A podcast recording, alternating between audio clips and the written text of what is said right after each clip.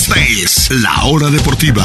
Una hora con toda la información del deporte en Orlando, México y los Estados Unidos. Fútbol, básquetbol, béisbol y más, mucho más. Esta es La Hora Deportiva con Juan Pablo Sabines.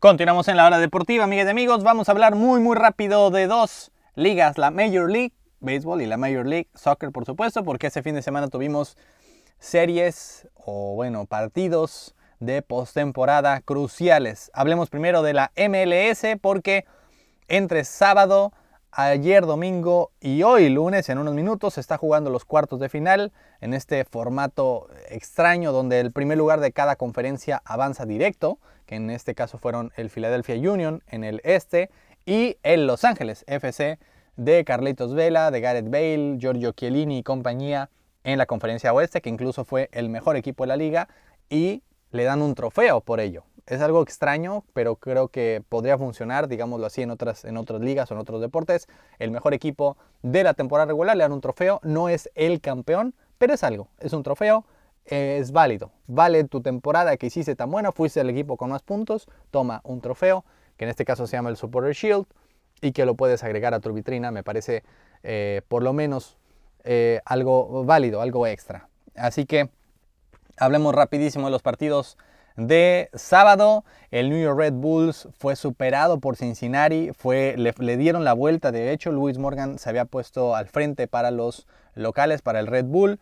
Después fue Acosta, ese jugador que está por irse al fútbol europeo. Y después Brandon Vázquez, ese mitad mexicano que lo metió al 86 a 4 minutos del final para que Cincinnati le diera la vuelta y está en semifinales. Nunca había llegado tan lejos este equipo que apenas tiene 4 años de existencia, que en su primer año fue el peor equipo de la liga lejos y aquí está, dándole la vuelta así de rápido en semifinales y estará enfrentando a Filadelfia este mismo jueves. Y también el sábado, el Galaxy, el Galaxy de Chicharito, de Ricky Puig, de Douglas Costa y compañía, este equipazo eh, realmente, muy muy buen equipo, que se había ido al frente con gol de Chicharito, pero lo anularon por una falta anterior. Y después es otro mexicano, Julián Araujo, que mete gol a un gran centro, tras un gran centro de Douglas Costa, ese que jugó en la Juventus, en el Bayern Múnich y compañía, a este jugador méxico-americano que lo cabecea mm, a medio metro de la portería y con eso es suficiente para que el Galaxy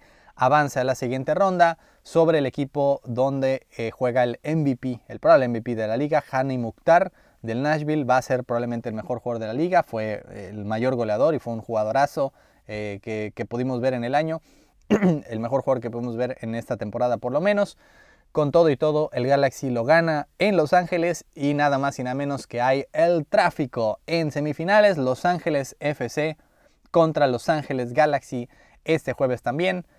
Partidazos, partidazos en semifinales de la MLS.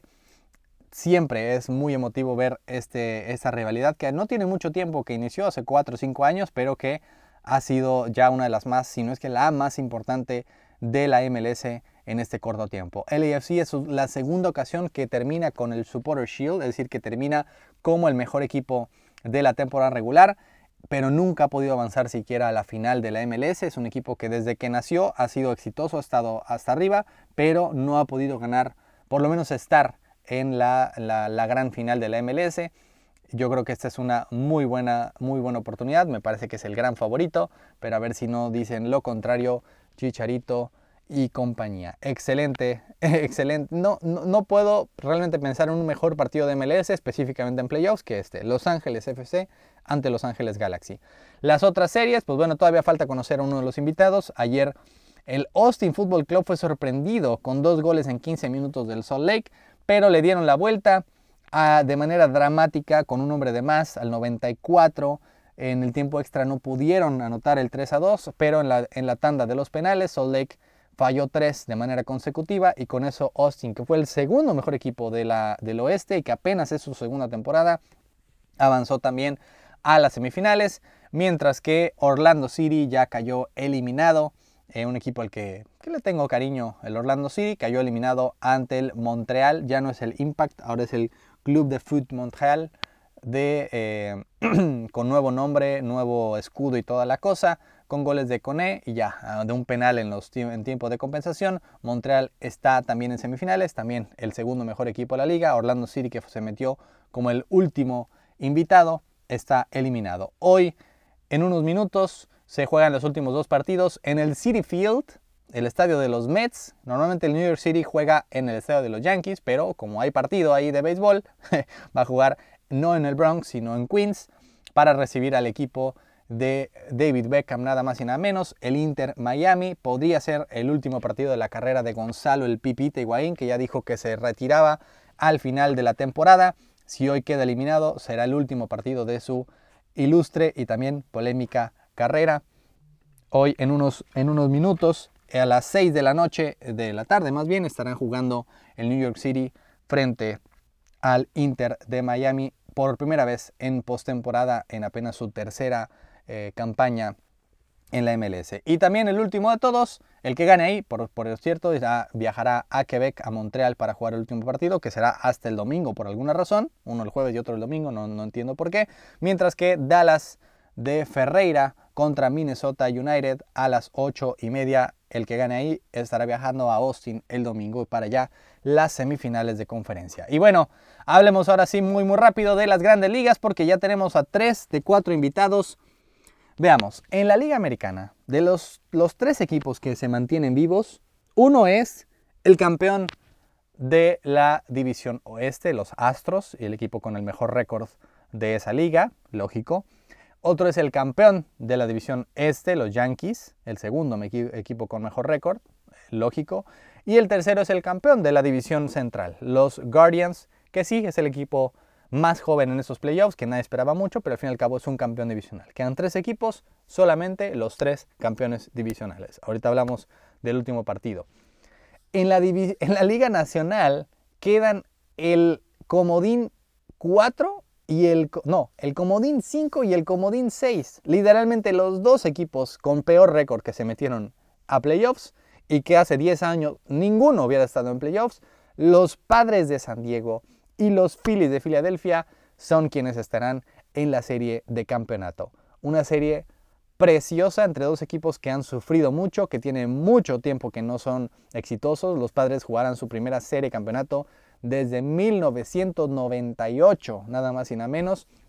Los Phillies no han tenido que esperar tanto tiempo, pero sí, aún así es bastante tiempo, desde el 2010, eh, no, perdón, desde el 2009 que no llegan a una serie de campeonato. Excelente serie entre dos equipos jóvenes que sí es cierto le han metido mucho dinero eh, comprando a jugadores como Manny Machado, como Tatis Jr., como Juan Soto por parte de los padres, como Bryce Harper creo que es el más relevante en, los Phillies, como Kyle Schwarber que fue el segundo jugador con más home runs eh, de la liga esta temporada.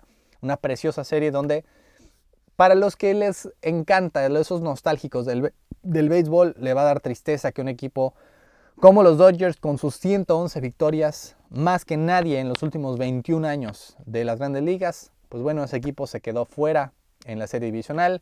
Un equipo como los Bravos de Atlanta, el actual campeón, con, con renovado todavía, o sea, campeón y todavía mejorado esta temporada, pues también está fuera. Otro equipo como los Cardinals de Pujols, de Molina, también ya están fuera. El otro equipo que se esperaba mucho, los Mets de Nueva York, también están fuera, este, en, su propia casa cayeron. Pues bueno, están fuera. Nadie, nadie hablaba de los Phillies y de los padres para la final de, para la serie de campeonato. Esperábamos que fuera Dodgers, el año de los Dodgers con sus 111 victorias, o el regreso de los padres, o el año de los Mets, y no, nadie esperaba esto.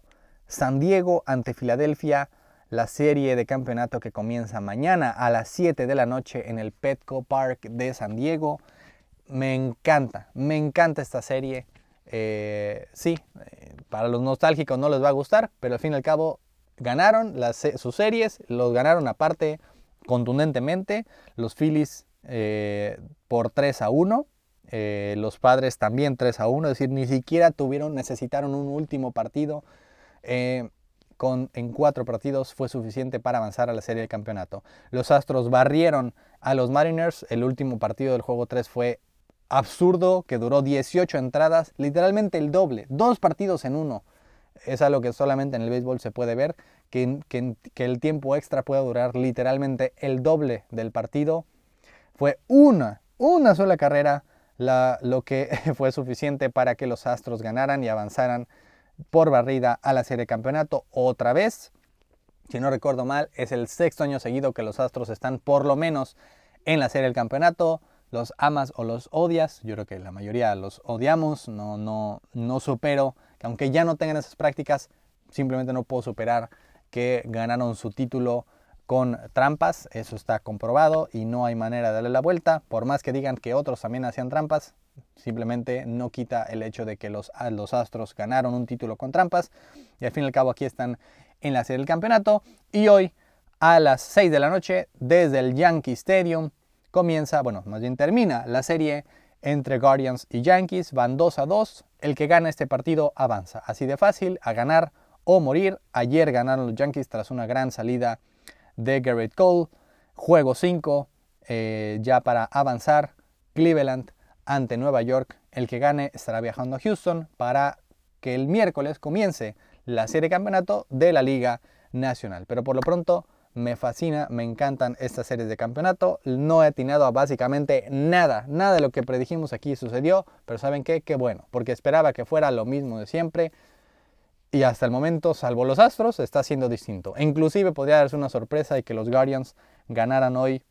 Imagínense una serie de campeonato eh, con equipos como los Guardians, como los Padres y como los Phillies. Pero bueno, vamos rápido a una pausa. Nos queda poco tiempo, pero tenemos que hablar del balón de oro, nada más y nada menos, amigos.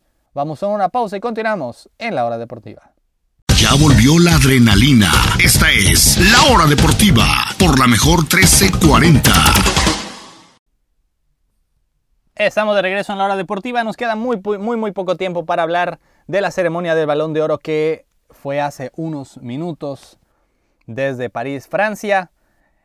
Esta ceremonia que realmente ya sabíamos todos quién la iba a ganar. El Balón de Oro 2022, para sorpresa de nadie, es Karim Benzema, con toda justicia, mayor goleador de la Liga Española, mayor goleador de la Champions, campeón de España, campeón de Europa, ya había sido nombrado jugador de la UEFA y por primera vez a sus 34 años, aquí está, ganando un balón de oro, otro jugador más del Real Madrid. Con toda justicia es Benzema. Eh, creo que hasta el propio Messi, el propio Cristiano le habían dicho, este año el gato se lo merece. Su lugar en la historia no lo sé, pero merecido sin lugar a dudas. Al fin y al cabo, eh, repasemos muy muy rápido los otros premios. Eh, la mejor jugadora del mundo se llama Alexia Putelas por segunda ocasión consecutiva. De hecho, se convierte en la única española, mujer u hombre, que ha ganado más de un balón de oro. El único español antes de Putelas que había ganado un balón de oro fue Luis Suárez, no el uruguayo, otro Luis Suárez en 1960. Era el único balón de oro para un español. Y aquí está Putelas ganando por segundo año consecutivo. Y eso que se perdió todo el verano y ha estado varios meses fuera por una lesión de ligamentos. Pero la jugadora del Barcelona, pues bueno, 33 goles y 18 asistencias en total. Eh, con un Barcelona que ha sido obviamente dominante por completo, por lo menos en la Liga Española. Fue eh, nombrada, para sorpresa de muy pocos, la Balón de Oro como la mejor futbolista del mundo, eh, por supuesto el fútbol femenil. otros premios importantes, Gaby, el jovencito, es nombrado al premio Copa como el mejor futbolista joven. No sé si sea justo o no, por ahí estaba Bellingham, eh, Rodrigo, por ahí, pero al fin y al cabo es el segundo futbolista del Barcelona consecutivo que lo gana tras que Pedri lo ganara el año pasado en 2021. Thibaut Courtois, el arquero del Real Madrid, se queda como el mejor eh, portero del mundo, superando a Alison Becker, que se queda con el segundo lugar se queda con el premio Lev Yashin como el mejor arquero de la temporada. El caso de eh, Robert Lewandowski se queda como con el premio Gerd Müller como el mejor eh, goleador del campeonato, el goleador número uno. No es la bota de oro, sino es simplemente el mejor goleador y se queda otra vez Lewandowski como con el trofeo Gerd Müller. El Manchester City, no el Real Madrid, el Manchester City es el club del año que creo que podremos estar de acuerdo que sí fue dominante en la liga inglesa, ganando también la FA Cup y pues eliminado simplemente por el Real Madrid en semifinales, club del año el Manchester City. Eh, y el último trofeo que nos falta hablar es a que, por supuesto, Leroy, no mentira, Sadio Mané se lleva el premio al eh, el premio Sócrates como el jugador más solidario. Así que Mané, el más solidario, Courtois, el mejor portero, Lewandowski, el mejor eh, goleador, el Manchester City, el mejor equipo, Alexia Putelas, la mejor jugadora, y Karim Benzema, balón de oro al mejor jugador. Ahí está, nada más y nada menos. Ese fue el resumen de lo que vimos esta, hace, esta tarde, hace unos minutitos, desde Francia en la ceremonia del balón de oro. Así concluimos esta edición de lunes. Gracias amigas y amigos por todo. Yo soy Juan Pablo Sabines. Cuídense mucho. Les deseo que tengan una excelente semana. Excelente semana. Si todo sale bien, nos vemos de regreso el miércoles. Gracias a todos y todos por escucharnos. Esto fue la hora deportiva.